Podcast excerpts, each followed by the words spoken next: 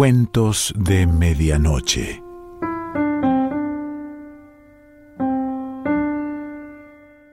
Hoy toca el principio de una novela. Voy a leerte el comienzo de Memorias Impuras de Liliana Bodoc. Y si te gusta, después lo buscas y lo lees completo.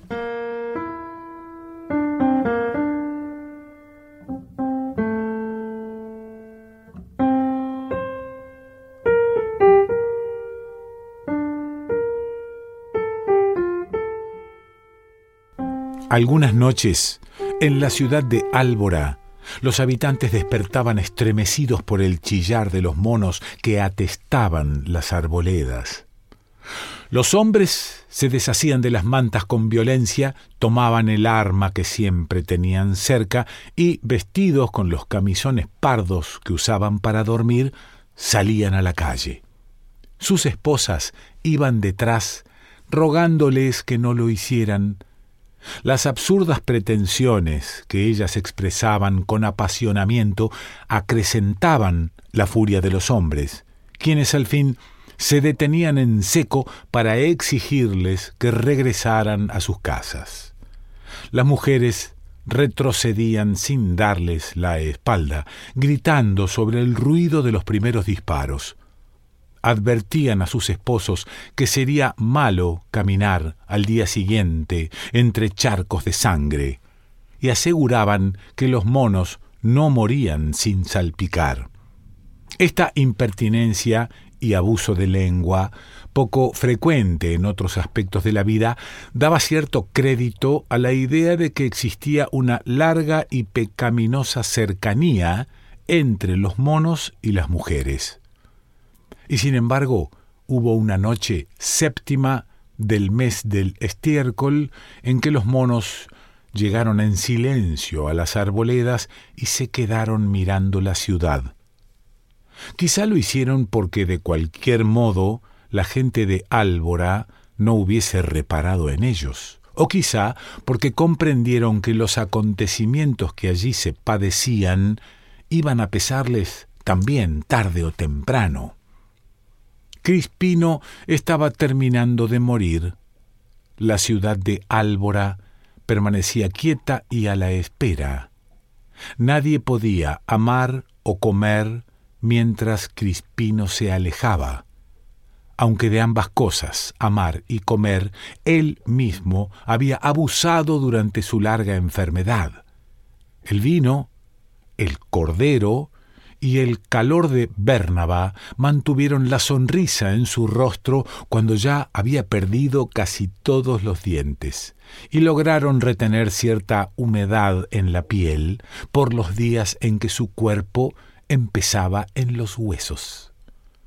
Pero, sin importar cuántos placeres hubiese buscado a Crispino para tolerar su agonía, aquella noche en Álvora nadie podía comer ni amar.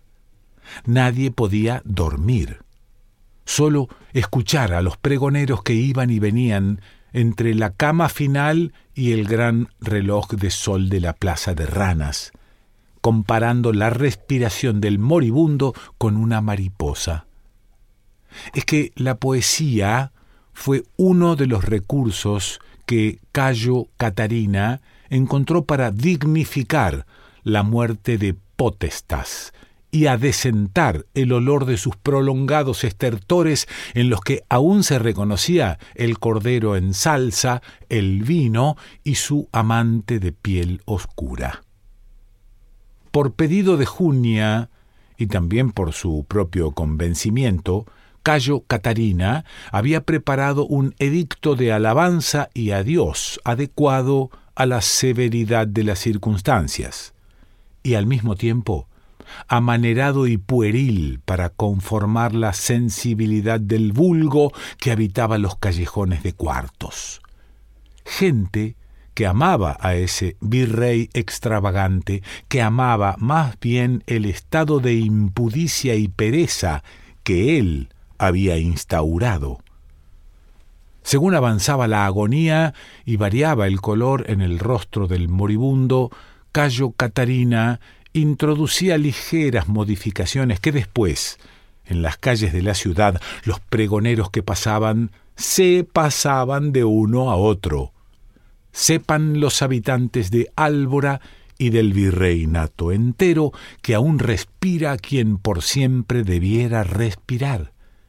Sepan los habitantes que su aliento es una mariposa y que su color avanza hacia el azufre. Por eso, continúe la ciudad en vigilia por Crispino, virrey facultado, potestás de la colonia, señor de heredades. Luego comenzaba la enumeración de adelantos y provechos que la sucesión de virreyes había acumulado. Por cierto, este hilo de ventajas crecía con cada mandato, acumulando cada virrey las glorias de sus antecesores. Sepan los habitantes de Álvora y del virreinato entero que aún respira quien por siempre debiera respirar Sepan los habitantes que su aliento es una mariposa y que su color avanza hacia el azufre. Por eso continúe la ciudad en vigilia por Crispino, virrey facultado, potestas de la colonia, señor de heredades, el que estableció el uso de la balanza y acrecentó el azogue, el que avanzó sobre el desierto, trajo la canela y construyó tambos para la estación seca, el que combatió las pústulas y trajo pájaros de muchos colores, trajo loros que cantan, el que hizo la paz con los mitimaes, el que desembarcó multitudes de cuecués y los puso al amparo de una dulce esclavitud, el que ordenó que lo imaginario no se confundiera con lo verdadero. El sexto día del mes del estiércol, Junia escuchaba las noticias que las alcahuetas traían de la calle, mordiéndose con suavidad el labio inferior. No se sorprendió cuando ellas dijeron que los pregoneros omitían el título completo que según obligaba la ley del virreinato, debía secundar al nombre de potestás cada vez que se lo pronunciara públicamente. Durante su gobierno, Crispino había alentado ese incumplimiento, siempre apurado por acabar las ceremonias para ir a otra parte. Ahora agonizaba. Y según se quejaba y movía la cabeza como un ruego, los presentes tenían la impresión de que la agonía era, para Crispino, otra ceremonia tediosa de la cual deseaba escapar. Sin embargo, en esta ocasión, la ceremonia estaba a cargo de Junia, y ella no iba a permitir que acabara antes de tiempo. ¿Solo eso van a decirme? Junia increpó a las cinco mujeres que tenía enfrente sin mirar a ninguna. Es una insignificancia contarme que los pregoneros no complementan el apelativo del Señor. Cualquier habitante de Álvora podría decirme eso sin esperar paga, ¿no es así? Junia insistió, ¿no es así? Las alcahuetas asintieron, pero una de ellas lo hizo con mayor énfasis. Habla, Cusi, que para eso recibes lo tuyo. La mujer a la que Junia se dirigía, una joven rolliza y rosada, era de las más apreciadas en su trabajo. Eso ocurría porque Cusi no alcahueteaba por glotonería o apremio de hablar, sino por oficio. Esta condición la alejaba de las exageraciones en las que muy pronto caían aquellas que hablaban por pasión. A diferencia de la mayoría de sus pares, Cusi era capaz de estar callada por largo rato y quién sabe, también sería capaz de guardar un secreto. Además, aunque andaba la calle desde la madrugada hasta entrada la noche, bebía en el barracón antiguo y tenía sus amantes en el mercado. La joven alcahueta mantenía despejado el pensamiento. Hay un pregonero que canta cerca del reloj de sol, es fácil reconocerlo por su cara pecosa y el enorme tamaño de su cuerpo.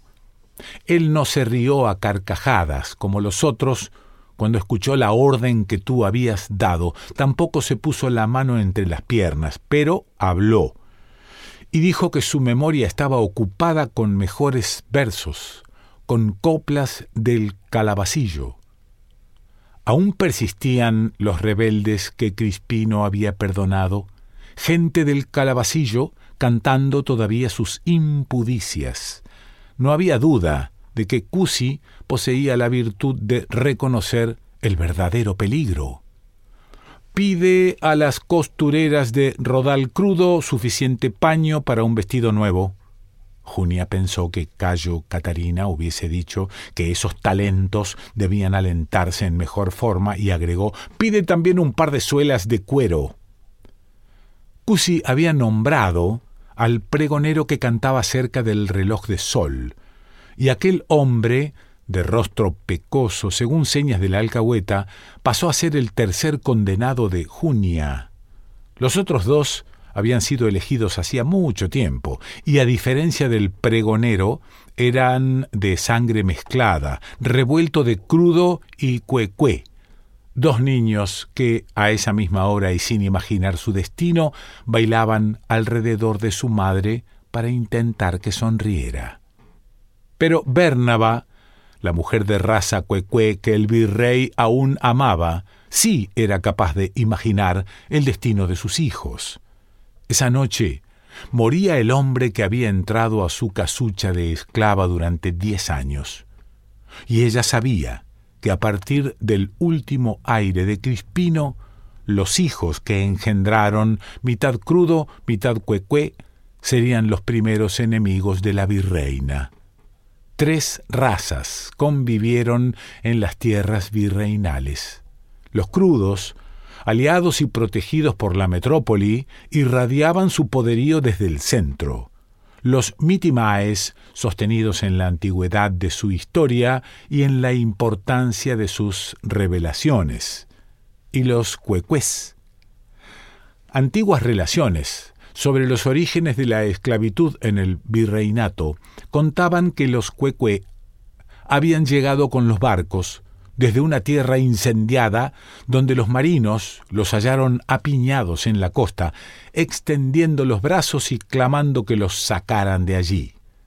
Tal vez por ese recuerdo de animal acorralado, los cuecués se comportaban al principio de tan extraño modo que resultaba imprescindible corregirlos con severidad.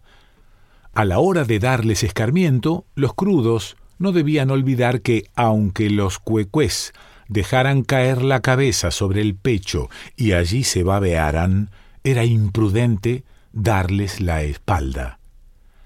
Las mismas relaciones daban cuenta también de la mezcla entre razas. Sus autores se debatían en la necesidad de relatar la verdad de los hechos y la consternación que esos hechos les provocaban. No es posible negar que siempre existió cruza entre las tres razas que conviven en este virreinato, porque donde se juntan hombre y mujer, la desmesura se arremanga y se frota las manos.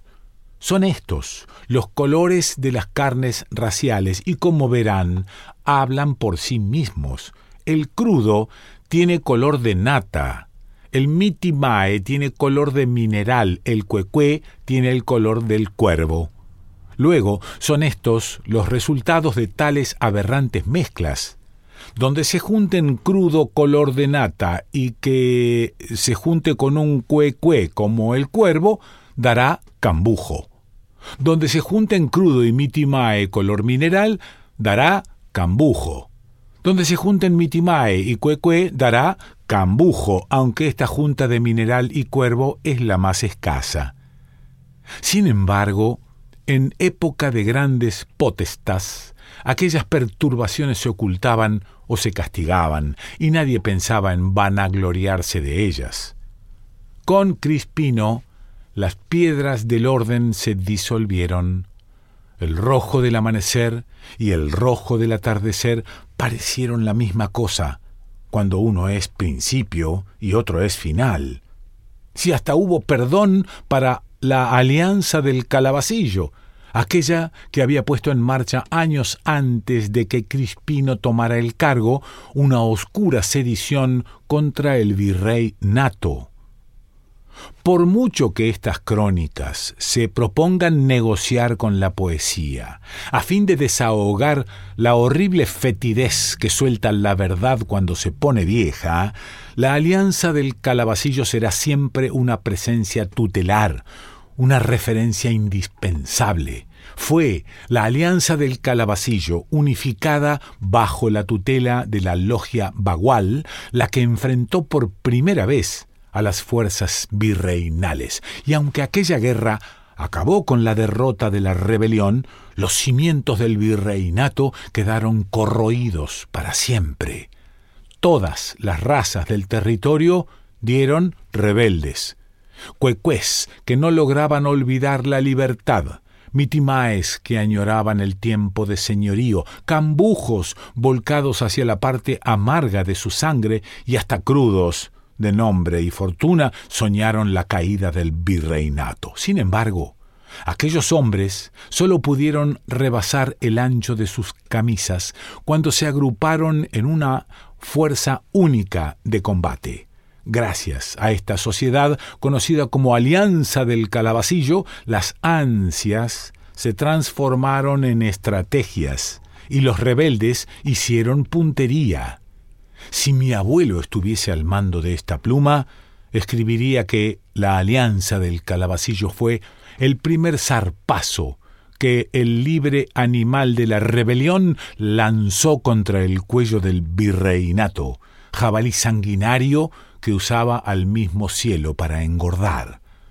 Pero cuando los virreinales escribieron sobre esta guerra, dijeron algo muy diferente. Pensamientos de los que también daré cuenta, porque de otro modo estas crónicas criarán polillas antes de tiempo. Peor aún, resultarán tediosas. Por eso, y porque los documentos no están necesariamente reñidos con la belleza, decido transcribir algunos párrafos de pensadores virreinales con los que, eh, deberes decirlo, tengo grandes deudas. Transcripción puntual de registros pertenecientes a la regencia virreinal. Fragmento. La importancia de la rebelión pasó de ser insignificante a ser severa el día en que la logia Bagual se puso al frente y transformó en guerra lo que hubiese sido un desorden fácil de componer. Sabido es que las primeras maquinaciones se llevaron a cabo en reuniones secretas a la sombra del calabacillo con abundante provisión de vino y venenos alucinatorios. La alianza del calabacillo trajo consigo un tiempo sin paz, en que cambujos desleales y esclavos prófugos, artistas y busconas, mujeres sin cuna y hombres sin sepultura, llegaron a imaginar, fruto del afiebramiento permanente que es propio de las sangres mixturadas y las razas defectuosas, que el virreinato les pertenecía por derecho no sólo la vasta tierra, sino también las leyes que soñaron rehacer a su antojo. Por este y otros muchos testimonios queda claro que los rebeldes se alinearon tras las espaldas de los maestros Bagual y que alcanzaron máxima peligrosidad cuando se apropiaron de Isla Mansión para asediar desde allí el orden virreinal que tembló por su suerte. Este es el comienzo de Memorias Impuras de Liliana Bodoc. Si te gustó, la buscas y la lees completita.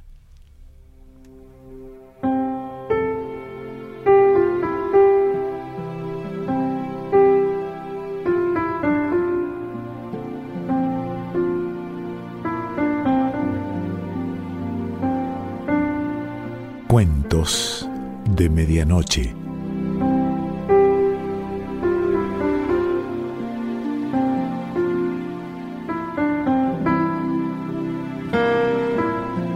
Selección Pancho Mondino.